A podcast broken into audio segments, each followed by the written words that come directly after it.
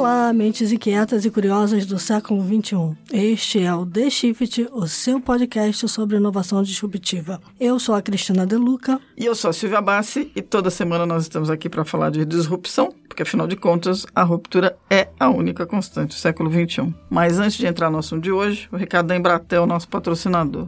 E o tema é Cloud Computing, ou computação em nuvem. Estamos praticamente em 2020 e vamos combinar que estar nas nuvens é o novo normal para empresas de todos os tamanhos. Sem a computação em nuvem, nenhuma das novas tecnologias disruptivas que a gente vem falando aqui consegue funcionar, o que inviabiliza novos modelos de negócios digitais. Na economia digital, ter flexibilidade para escolher o melhor de cada nuvem para diferentes projetos de transformação, serviços e cargas de trabalho é fundamental.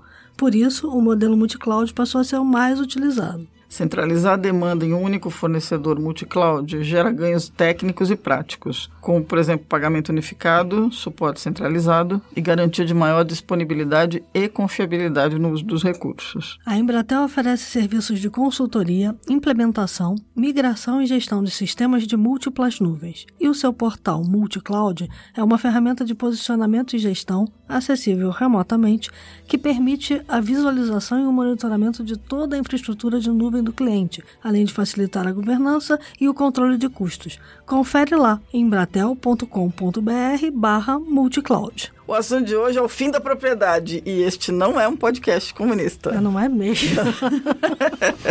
não, o assunto de hoje é subscription economy e a economia da recorrência, que são duas coisas que mais ou menos vão na mesma direção, mas é você trocar a propriedade pelo aluguel ou a assinatura de um bem. Aí todo quando a gente fala nisso, todo mundo pensa em Airbnb, Uber, Spotify, Netflix, Amazon, mas tem muito mais que isso. Tem de lâmina de barbear a carro, passando por N outras histórias. Até ovo. Até o ovo, até ovo. Site tem, do ovo, exatamente. Tem, tem o termo Subscription Economy foi criado por um cara chamado Chen Zhu. Ele passou pela Salesforce, ele foi o primeiro CMO da Salesforce, depois ele foi o Chief Strategy Officer da Salesforce e aí criou uma empresa chamada Zora, que hoje é um dos maiores fornecedores de software para gerir subscription services de qualquer natureza. Ela é, um, é uma empresa que já fez o IPO, vale 2 bilhões de dólares, fez o IPO em 2018, e o Tsu tem um livro chamado Subscript Why the Subscription Model Will Be Your Company's Future and What to Do About It. Ele criou um think tank chamado The Subscribed Institute, que faz uma série de estudos, e um dos estudos dele, que é chamado Subscription Economy Index, ou SEI, diz o seguinte, que nos últimos sete anos, as empresas que apostam no modelo de assinatura, ou no, na América do Norte, na Europa e na Ásia Pacífico, viram as vendas crescerem em mais de 300%, que significa um crescimento composto de 18% ao ano, cinco vezes mais rápido que as vendas das empresas que fazem parte ali do Index 500 da Standard Poor's e dez vezes mais rápido que alguns outros índices, tanto da Alemanha quanto da Austrália. O modelo de você trabalhar com uma economia de subscription é que você muda tudo para sair do foco no produto para o foco na experiência do usuário. E aí eles têm um, uma caixinha, a Zora tem um, um gráfico bonitinho que chama That What the Fuck Moment. Perdão, ouvintes, mas tem que ser dito porque tá assim. Que é, na área de inovação, você dá adeus aos produtos hit, e você dá alô aos produtos que nunca acabam, ou seja, você está sempre reciclando o processo. No marketing, você acaba com aquele super mega dia do lançamento e transforma isso numa experiência contínua em torno do, da marca. Em vendas, você deixa de vender produtos para vender resultados, para vender experiências, mas está mais para o resultado. Finanças. Fim da gira de margens, começa o Customer Lifetime Value. E TI, você tira os sistemas obsoletos e encaçapa todos aqueles sistemas de inovação disruptivos que a gente vem falando. Tem assunto pra caramba e tem convidado, então eu não vou me estender mais. Cristiano de Lucas, segue o barco. Então, temos convidados na mesa para conversar sobre esse assunto aqui com a gente. Está o professor Marcelo Coutinho, da Fundação Getúlio Vargas, e o Tadeu Diz, fundador da Zidog, é isso? Isso. E um empreendedor que vai falar como empreendedor para a gente aqui hoje, que está olhando para esse mundo todo e vendo como é que a gente navega nisso tudo, né? Eu queria começar fazendo uma pergunta para o Marcelo Coutinho, porque quando a gente olha lá atrás, em 2000, a gente tem o Jeremy Rifkin, falando sobre a economia da recorrência, que a Silvia falou. E tudo que a gente está falando agora me parece que é uma evolução, uma mudança, vamos dizer que a gente pivotou aquelas ideias lá de trás. Aí eu queria ouvir de você assim, aonde está a diferença de uma coisa ou outra que muita gente confunde? É, na verdade, Cris, quando a gente fala em, em economia do acesso, é, essa ideia se originou da ideia daquela da sharing economy, ou seja, que a tecnologia viabilizaria você um melhor aproveitamento de alguns recursos subutilizados que iam desde a caixa de ferramenta, então eu lembro muito que tinha esse exemplo clássico na nossa época, né? Para que, que você precisa de uma furadeira que você vai usar uma vez na vida? É muito melhor você pegar e dividir uma furadeira com os vizinhos e assim sucessivamente. Claro que naquela época, o, o livro, se eu não me engano, é de 2000, 2001, ninguém podia antecipar ainda tudo que estava por vir, né? É verdade.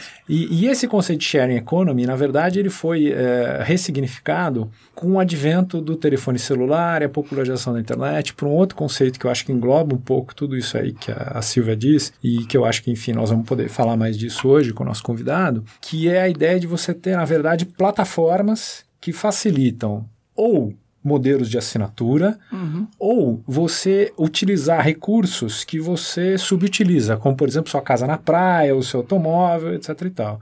Então, na verdade, essa distinção, se é a economia da recorrência, economia das assinaturas, economia dos acessos, ela acabou sendo meio engolida pela onda da transformação tecnológica como um todo, para passar a ser muito mais uma discussão sobre as chamadas economias das plataformas, que estão baseadas na ideia de recorrência e assinaturas. Perfeito, é isso mesmo. Perfeito. Vamos lá, então. Proporcionar experiências de atendimento ao cliente mais inovadoras é o seu negócio, né? Então conta aí pra gente como é a sua visão disso tudo. Eu vou, de uma certa forma, já é, pegar o gancho do Marcelo e até falar um pouco sobre essa questão do sharing economy, que de fato foi uma coisa que explodiu, mas até fazer um, um, uma provocação aqui de tentar separar sharing economy com, de fato, modelos de recorrência e assinatura. Porque, em essência, de fato, os dois usam tecnologia.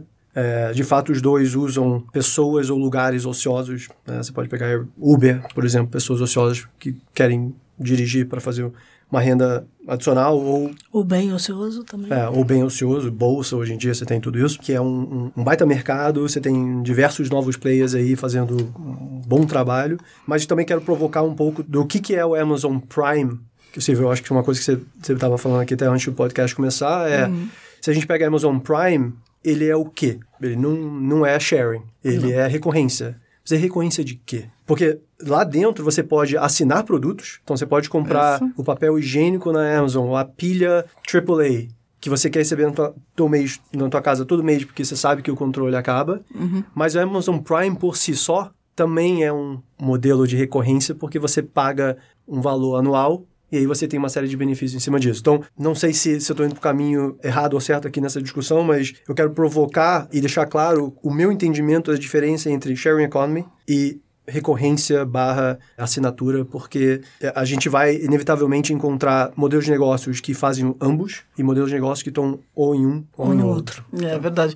O Coutinho estava falando uma coisa antes de começar que eu queria que ele engatasse, que é a questão de todo esse mecanismo se baseia em trust. É, Silvia, é, toda essa ideia toda, ela na verdade ela vem de uma discussão já antiga na economia que a gente chama da tragédia dos comuns, uhum. né? que é aquela ideia que tudo que é utilizado por todo mundo, sem governança e sem confiança, acaba não estando mais em condições de ser utilizado por ninguém. Caso clássico no Brasil, a praia é pública, todo mundo usa, mas se você não tem governança nem algum mecanismo de controle, a praia fica um lixo, porque ninguém recolhe o lixo, todo mundo leva os cachorros, inclusive, já que estamos falando aqui, né, de toda essa discussão. Saiu a lei agora que pode levar cachorro para a praia.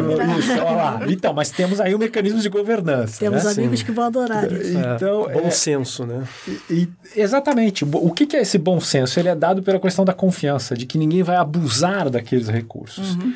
E a confiança é fundamentalmente uma discussão sobre o quanto eu deixo você utilizar um recurso ao qual eu tenho acesso ou não. Estamos falando aqui do ponto de vista da transação financeira, envolvido algum tipo de transação financeira. Tá? Então, na verdade, quando a gente olha toda essa discussão, a gente vê que essas plataformas, o que, que elas fizeram? Elas utilizaram a tecnologia para fazer o quê? Primeiro, reduzir o custo de pessoas que estão querendo utilizar aquele produto. Então, Uhum. esse é o modelo clássico de Airbnb ou Uber. Antes da tecnologia, da explosão do celular, etc e tal, era muito difícil você rentabilizar a sua casa de praia ociosa, porque seria muito caro você encontrar gente disposta. Só o custo de você procurar gente disposta a alugar a tua casa ia ser muito difícil. Fazer um contrato, chamar um Exatamente. advogado. Então, essas tecnologias ajudaram a reduzir o custo de você casar, pessoas que estão oferecendo parte da sua propriedade e as pessoas interessadas em passar alguns dias nelas. Ele reduziu o custo de fazer o contrato, quer dizer, a transação é toda feita no celular, eu não preciso mais de um advogado e o contrato e cartório, etc e tal. E ela criou um mecanismo de confiança mediado pela tecnologia que diz o seguinte, cara, aqui tem compliance e aqui tem governança, ou seja, quem quebrar as regras será de alguma forma punido. Então, é isso que viabiliza, se você olhar no limite, os mercados, a sociedade moderna e tudo isso. O que, que a gente está assistindo nos últimos 10 anos, 15 anos, é o uso de todas essas tecnologias aplicados aos mais variados mecanismos e mercados. Como, por exemplo, um mercado enorme no Brasil, que acho que são mais de, são mais de 40, 40 bi, quase chegando em 40 bi. quase Tá 40. falando do mercado pet? mercado pet, Sim, isso. chegando em 40 bi. Né? Então, essas tecnologias estão apropriando, estão permitindo também a expansão desse tipo de transações para mercados como o mercado pet. Até a minha visão de, de um empreendedor é, varejista, em essência, eu vendo produto para o cliente final. Eu não necessariamente estou no sharing economy, é, não quer dizer que eu não vou estar é, em algum momento, mas eu olho isso muito, muito mais pelo ângulo de uma Amazon Prime, que, que o Jeff Bezos da Amazon olhou aquilo e falou, cara, o que, que eu estou fazendo aqui? Eu estou tendo previsibilidade de faturamento futuro fazendo isso. Porque Antigamente, se você, quando você não tinha esse subscription, de novo, eu volto a falar, subscription de produto ou subscription de serviço, não sharing economy, que tem de fato os seus subscriptions no sharing economy. Tá. É, mas para mim, quando eu, no meu ver, né, e o meu ângulo sempre vai vir em cima de previsibilidade de faturamento e quão importante isso é para uma série de decisões de investimentos futuros que eu vou poder ter se eu fizer isso direito. Tá? Então vamos pegar, na verdade, vamos começar a discussão aqui sobre assinatura ou recorrência de produtos. Perfeito. Vamos pegar ração, por exemplo, que é um, Tá. é um produto que você abre o saco você sabe exatamente quando vai acabar. Seu cachorro come 200 gramas por dia, X você vai durar três semanas, vai ter que comprar de novo. O processo de você ter que voltar para a loja a cada três semanas é, de uma certa forma, o pain point nisso, a dor de você ter que achar tempo, carro, que já é uma coisa que você não tem por causa do sharing economy. As pessoas já agora nem... Muitas pessoas estão escolhendo andar de Uber ou qualquer outra... Não estou dando fazendo propaganda do Uber aqui, mas qualquer, qualquer outro aplicativo de ride sharing. O fato de você ter uma dificuldade hoje de ir atrás dos produtos recorrentes que você precisa, nasceu-se a tecnologia de facilitar isso para você. Que é onde você fala assim, ó, eu vou deixar meu cartão de crédito, eu já estou te falando quando que eu preciso e você vai me entregar mais ou menos nessa data. Então eu como um empreendedor varejista, olho isso primeiro como o primeiro ponto assim, cara, eu sei que o Marcelo tem dois cachorros em casa, ele come essas rações. Se ele tá me falando que ele vai comprar de mim, garantido, pros próximos seis meses, eu vou dar um descontinho para ele. Ele tá me ajudando, eu tô ajudando ele. E beleza. O que, que o Jeff fez com o Amazon Prime? Não só ele estava dando esses produtos em recorrência, como ele montou agora um serviço de shipping em volta disso para fazer você voltar para lá. Porque afinal de contas você pode comprar papel higiênico recorrente na walmart.com. Então qual é a grande diferença aqui? Foi o- tem- a sacada dele da Amazon Prime. Tem aquele dado de que tem estatística que o cliente do Amazon Prime compra acho que três ou quatro vezes mais do que um cliente que não é, É, Prime. Tem uma estatística in- interessante que é até um dado, né? Que hoje tem mais americano assinante de Amazon Prime que tem telefone fixo. Claro. Vou- ele vou- hoje vou- tem um Alexa em cima da mesa dele, ele não precisa mais de telefone exato. fixo. Tanto que o que o Jeff está fazendo, que é até um, assim, é um pouco scary, se para pra pensar, é que ele acredita que search escrito está on its way to die. Não, Você vai, vai- acabar. vai eu, acabar. Mas a própria, Eu, mas eu posso te própria contar a história de da quando Mas o próprio Google diz isso, gente. O Google diz isso o tempo inteiro. Voz é, voz é a nova interface. Exatamente. É, mas você levantou um ponto interessante que, que é o seguinte, quer dizer, é reduzir, basicamente você está falando de utilizar a tecnologia para reduzir a fricção da compra. É isso, É é reduzir é a isso. fricção da Perfeito. compra. Né? E aí eu, eu queria saber um pouco como é que a gente aplica isso no mercado de pet shop, por exemplo. Como é que você reduz a fricção da compra e principalmente como é que vocês estão utilizando os dados para ajudar a reduzir essa fricção de compra. Perfeito. Eu acho que até, felizmente, o meu mercado talvez seja um dos mercados com maior fricção. Porque carregar um saco de 15 quilos nas costas é muita fricção. Você tem que realmente querer comprar.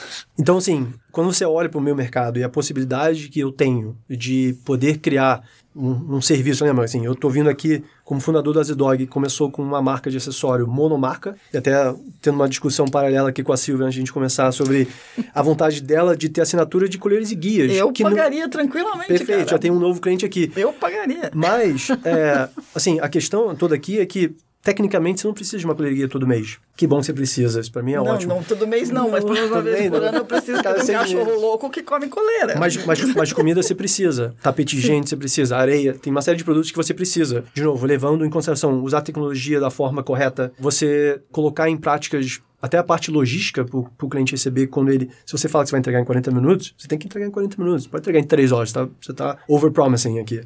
Então, tô, assim, é, dando como default que você está fazendo todas essas coisas bem. Basicamente, o que a gente está fazendo é fazendo, Marcelo, em vez de você ter que se preocupar em acordar às 7 da manhã, para você estar na pet shop quando abrir, que você tem uma reunião ou tem, você tem um podcast que você não pode atrasar, eu estou entregando na tua casa sem você se preocupar. Eu acho que no final das contas, para mim, bom serviço e bom atendimento é obrigação. Então, nem sempre todo mundo acredita nisso, mas eu acho que toda empresa É não deveria colocar isso como um objetivo. Isso é uma obrigação. Então, qual é o seu objetivo? Melhorar a tecnologia, criar novas, novos produtos, você trazer novas E ferramentas. aí, só para esclarecer um pouco da Silvia, é a recorrência do bom serviço, etc e tal, Perfeito. que gera a confiança que leva você a falar, ok, eu vou fazer uma assinatura aqui. Eu, Com- como com esse consumidor, estou me, com, me comprometendo E com não é isso. nem só isso, é o Com fato de que cara. eu conheço a qualidade das coleiras e eu topo pagar a qualidade das coleiras Perfeito. antecipada. Mas se eu te vendo a ração, dentro- Silvia, se eu te vendo, aí que tá. Vamos falar de trust. A, a Mas só um ração, minuto. a ração é um produto, ele não tem como interferir na ração, mas ele tem como interferir na sua experiência de comprar a ração. Exatamente, entendeu? é aí Isso. que eu quero entrar. isso aí. porque assim,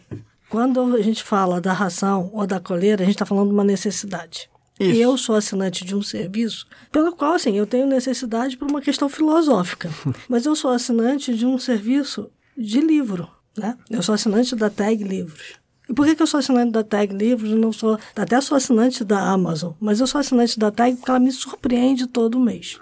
Eu sou assinante de um tipo de serviço que eles prestam, que é me trazer uma literatura que eu jamais teria contato ou conhecimento, porque ela está completamente fora dos catálogos ou fora. Mas, da- Cris, aí você é assinatura de um serviço de curadoria, na verdade. de curadoria, Se, se, é de assinatura curadoria. de um A serviço é uma coisa diferente que você precisa ter numa assinatura de um serviço de produtos mais padronizados. Uhum. Num serviço de curadoria, a tua confiança vem da capacidade que ele tem de, De te surpreender. É exatamente. isso que gera o valor econômico dele. No caso da Zidog, a confiança vem do quê? Da capacidade de saber que aquela experiência vai se repetir com aquele tempo, com aquele padrão de qualidade, assim sucessivamente. Porque o que a Zidog faz, na verdade, ela reduz a fricção, ela está prestando um serviço. É isso, eu Porque entendi. o- a, a ração, eu não vou falar as marcas de ração aqui por motivo só, mas a ração é a mesma, você sabe o que tem dentro do saco. Sim, Eu, exato. eu trouxe a curadoria só porque é uma coisa mais etérea. É. E, e a gente está falando aqui por uma audiência que pode estar olhando para o próprio negócio e dizer assim: o que do meu negócio eu posso encaixar Ah, entendi. Dentro entendi, desse entendi. modelo. Ah, entendi. até para formatos mais emocionais, assim, vamos tirar a parte técnica dessa discussão toda e vamos, vamos fazer assim, o que que no final das contas a gente está fazendo? está resolvendo problemas. É, de fato. E eu acho que no final das contas, todo empreendedor tem que buscar resolver problemas. É, obviamente, usando tecnologia, usando serviço, usando atendimento, usando informação, usando uma série de coisas. Mas como é que a gente está resolvendo os problemas atuais? As pessoas hoje têm cada vez menos tempo, elas estão muito mais distraídas com N coisas que acontecem no dia a dia. Então a gente tem um desafio de manter a atenção dela, que hoje em dia eu acho que é um dos maiores desafios.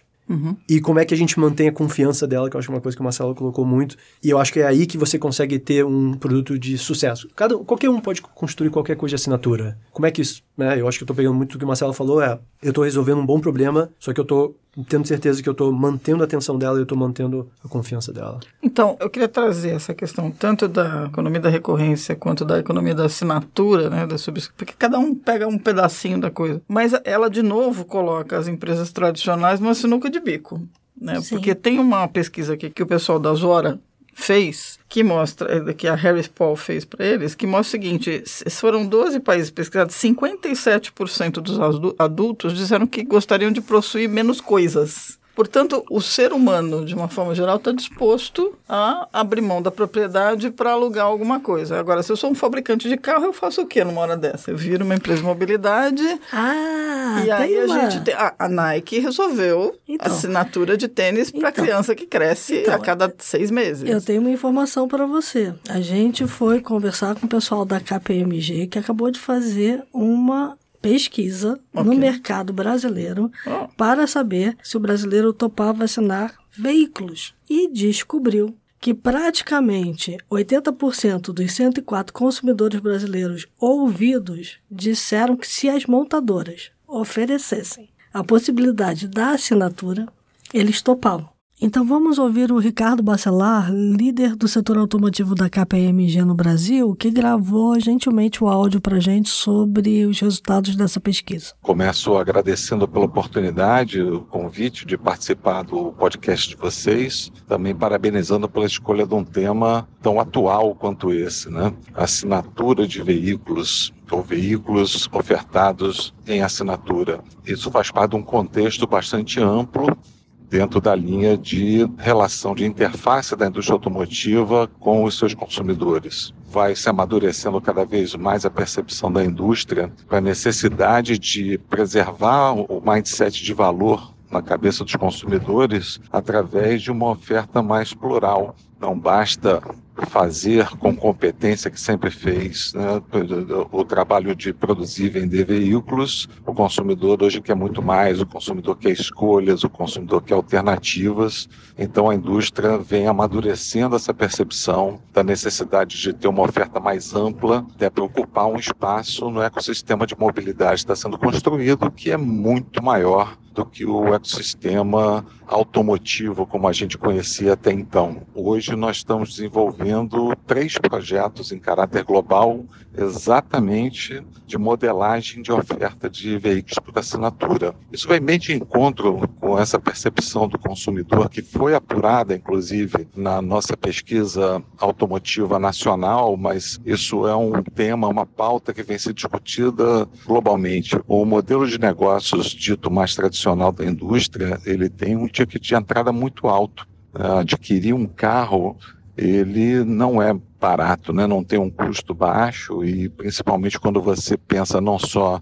na aquisição por si só, mas no custo total de propriedade, isso faz com que o consumidor, principalmente em, em países menos desenvolvidos, no caso do Brasil, por exemplo, que tem uma renda per capita média mais reduzida, isso torna esse assunto ainda mais sensível. Então, talvez a maior energia na discussão tenha sido justamente na política de preços, porque hoje a gente vê algumas iniciativas até isoladas no mercado, mas que são muito mais um lease encapsulado com uma assinatura, né? Então, o que a gente está desenhando é efetivamente uma assinatura de verdade que proporcione ao consumidor uma oferta de um serviço que dê a ele alternativas, dê conforto, dê possibilidade de ele fazer uso do serviço da melhor forma que ele quiser. Você vê que hoje você não tem oferta, por exemplo, de horários fracionados, então você basicamente dependente do perfil de uso ou da demanda que você tenha, você tem que minimamente contratar, assim como uma locação, você tem que contratar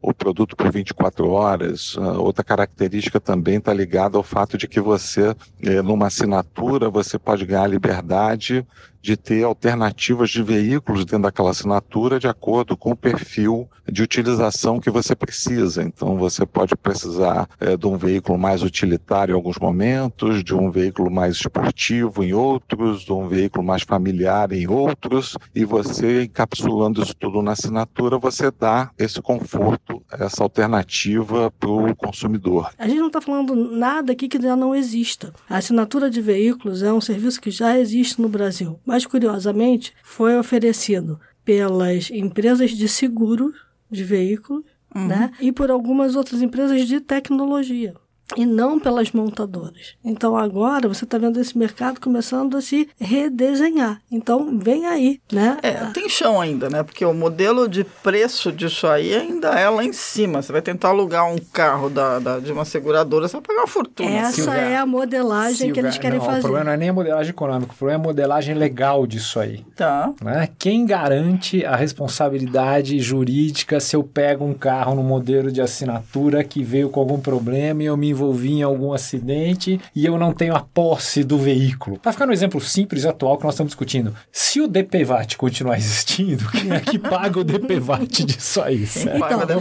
eu acho que isso tudo está na modelagem lá que eles estão estudando. Não foi à toa que eles chamaram uma consultoria para olhar para o negócio, é. porque eles estão olhando, por exemplo, modelos em que eu posso alugar por hora, posso alugar por períodos menores do que aquele de dias que uma empresa de aluguel de veículo me ofereceria hoje. Então tem uma uhum. série de questões que você tem que administrar. A gente já tem empresas aqui no Brasil resolvendo um pouquinho dessa questão aí, né, jurídica. Você assina lá um termo de compromisso e, e o seguro do ah, veículo. É, seguro... Isso me lembra uma coisa que acho que tem um pouco a ver com o mercado das dog, que é o seguinte, e esse negócio de passeador de cachorro, etc e tal, como é que isso tem funcionado? Não, tá, não, não vou, nem não, fala disso. Não vou nem comentar no assunto. No, mer no mercado de pet, como é que você vê esse tipo de... Que tipo de, de serviço poderia se prestar esse tipo de, de coisa? Cara, serviços que tem muito liability é complicado. Que é exatamente isso. Você passear com o cachorro de alguém é muita responsabilidade. Cada empreendedor vai escolher a tua luta. Essa não é minha. E, de novo, não dá para você querer abraçar tudo. Eu acho que dentro do mercado, sim, existem diversas vertentes possíveis. A Zinal não deixa de ser uma nova, né? Abordando venda de produto, forma rápida, até de uma certa forma previsível. Então você aperta um botão e vai chegar em 40 minutos, e eu garanto isso. Mas no final das contas eu tô vendendo um saco de ração e não tem.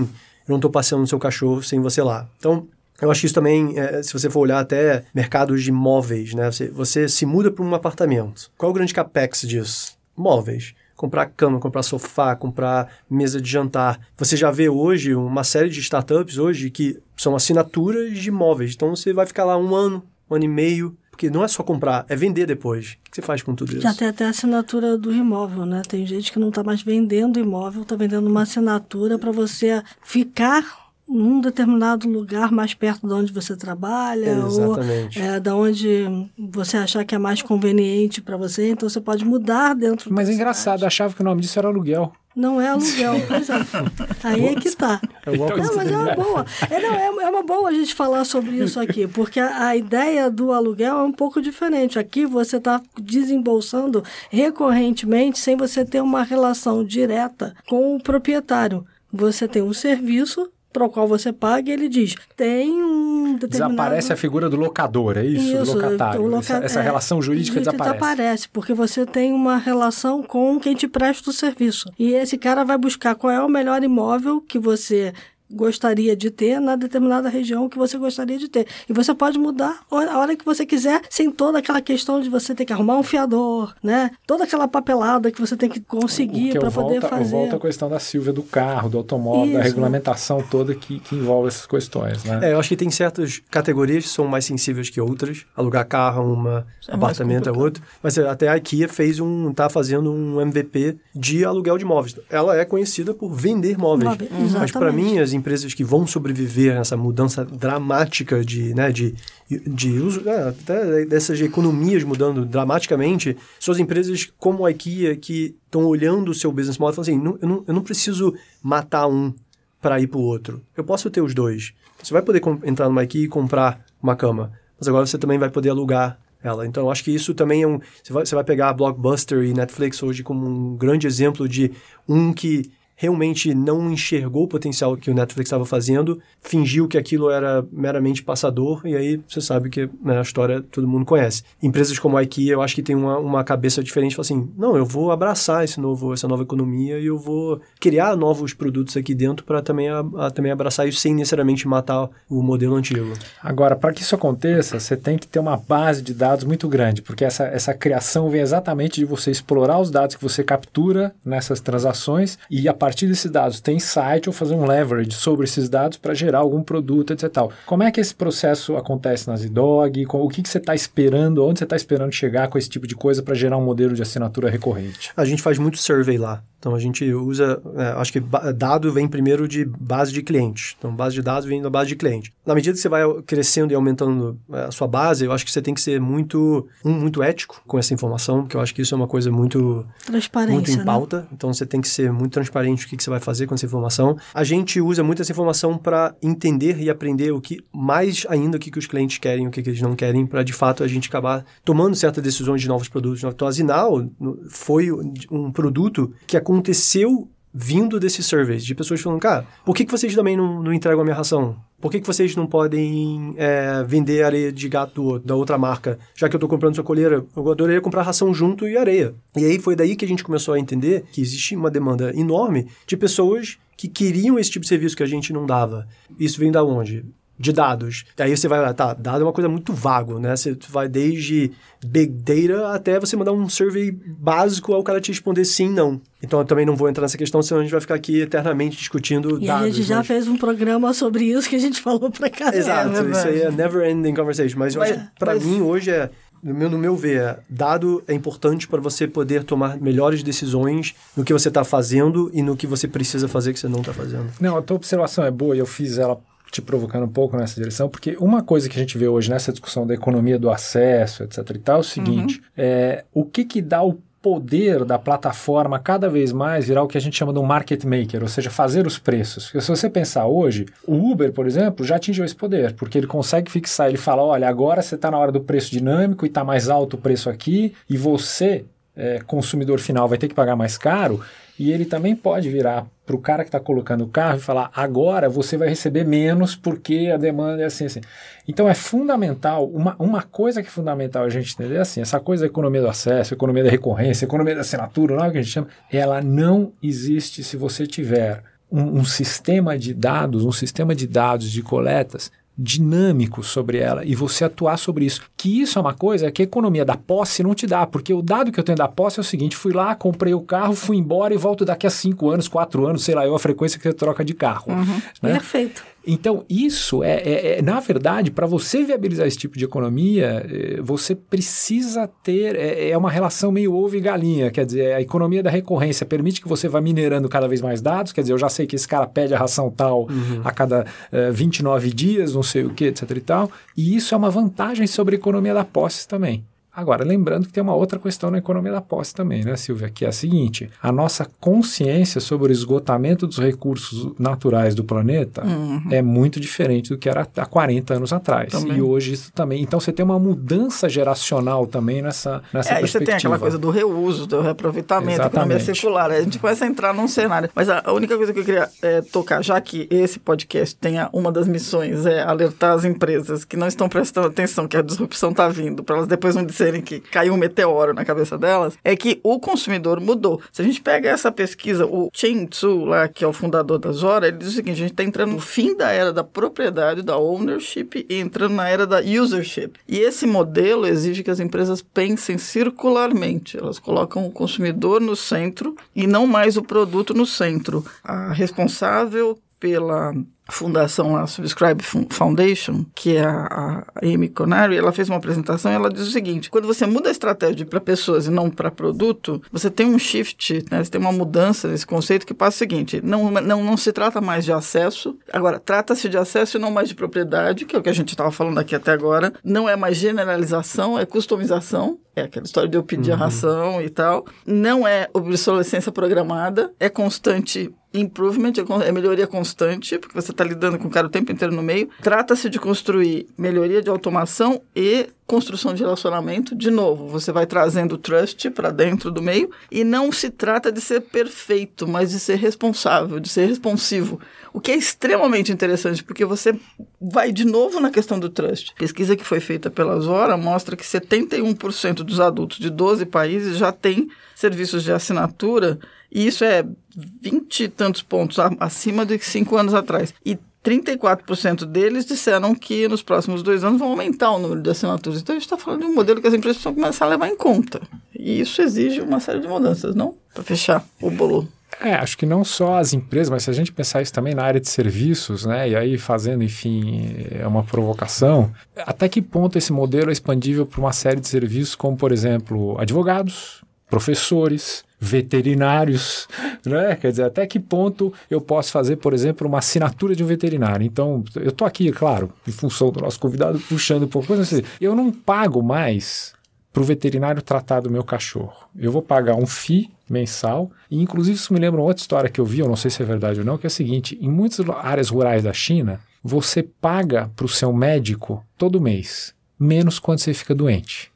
Olha Porque só. a ideia é a seguinte: o médico está lá para manter você saudável. Então, o mês que você ficou saudável. Ele fica de castigo, é isso? É, não, o mês que você ficou saudável, eu unido. pago, eu pago. Ele faz é todo punido. sentido se você parar. Tá certo, ele te paga, né? É, você não paga. Naquele mês eu não te pago. Do ponto de vista da filosofia chinesa, isso faz todo sentido. Mas é a filosofia prime de ser, gente. Você é. paga antes por alguma coisa que eventualmente você vai usar ou não usar. Esse, essa, essa, é uma ideia interessante. Você paga pela comodidade, pela segurança, pela confiança. É, mas eu acho que vender essa ideia para os médicos brasileiros brasileiros e também para os veterinários brasileiros vai ser uma ideia difícil. Não, você falou advogado. Existe nos Estados Unidos um serviço que é já você paga um, um, monthly e aí você tem que fazer contrato bobo, assim, um contrato de trademark, um contrato de patentes, as coisas que não, não são casca grossa que você geralmente tem que ir lá buscar um advogado que vai resolver um negócio que você nunca mais vai falar. Não, não, não é seu advogado corporativo que vai estar tá lá resolvendo. Você não tem um jurídico, né? É, você é um cara que, que vai resolver aquele contratinho. Já tem. É, de novo, eu acho que vai ser difícil a gente achar algum mercado que hoje não tem algum tipo de serviço de recorrência. Mesmo quem fabrica é... alguma coisa. A gente acabou não, de, de, falar tudo, da IKEA, a gente falou de, de carro, tudo, a gente falou de uma opção de coisa. A Nike alugando hum. tênis. eu espero que você alugue essa vai, vai me deixar feliz, porque Mas... meus cachorros comem as coleiras. É, é, eu, eu, eu vejo isso com muito bons olhos. Eu acho que cabe ao empreendedor se ajustar para a demanda do cliente e não o inverso, porque eu Exatamente. acho que isso, ao longo desses últimos, sei lá, quantos anos, eu acho que foi sempre uma. Eu, quando a internet não estava do jeito que estava, o cliente fazia o que a empresa ditava. Uhum. Eu estou vendendo esse produto, então eu vou comprar. A empresa faz isso, então eu vou fazer. Agora não. Agora essa geração dita e se você quiser sobreviver, se você quiser ter algum tipo de sucesso, escute podcasts como esses. para ficar, obviamente, muito mais. Não, mas de fato, eu acho que quem não tem uma disciplina de leitura, acho importantíssimo uhum. de escutar podcast. E, assim, estou falando isso realmente com, com toda a certeza que podcasts como esses e, e, e diversos outros que, que trazem esse tipo de provocação e trazem esse tipo de informação, é importante você estar tá ouvindo, escutando e lendo, porque senão o barco passa e aí é, você fica lá para trás e acha que caiu um meteoro na sua cabeça. o objetivo deste é podcast, é fazer todo mundo ficar inquieto na cadeira. Né? Ok, então vamos para os insights. Fica...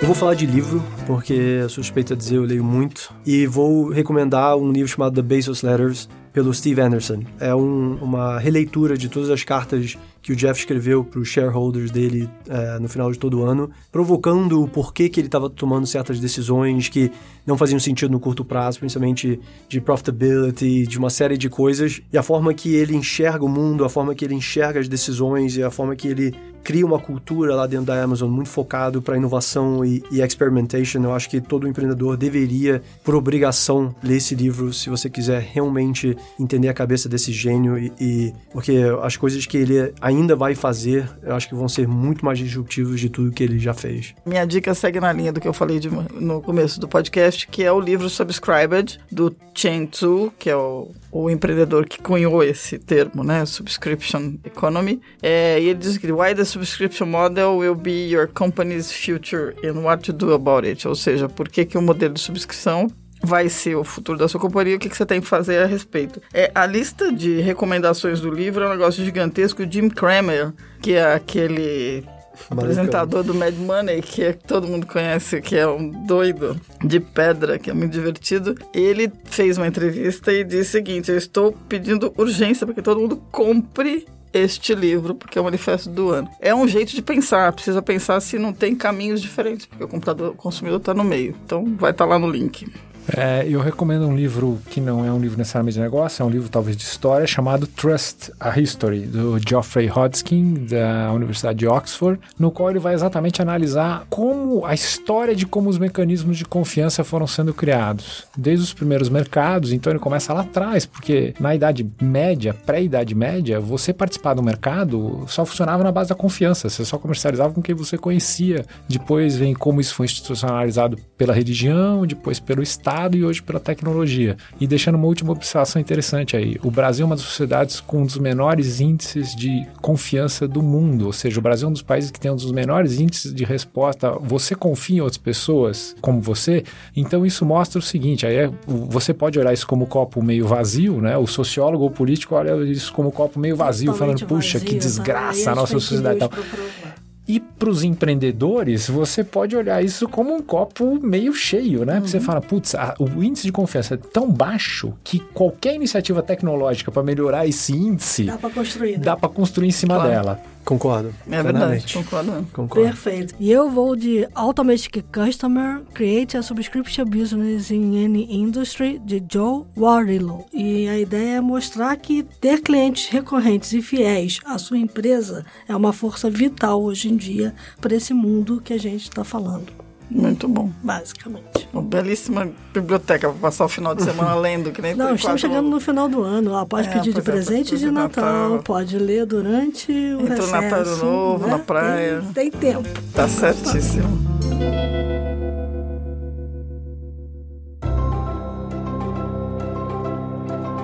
Muito bom. Temos um Obrigado, programa. É, enquanto nós estávamos aqui conversando os quatro, O mundo mudou mais, muito.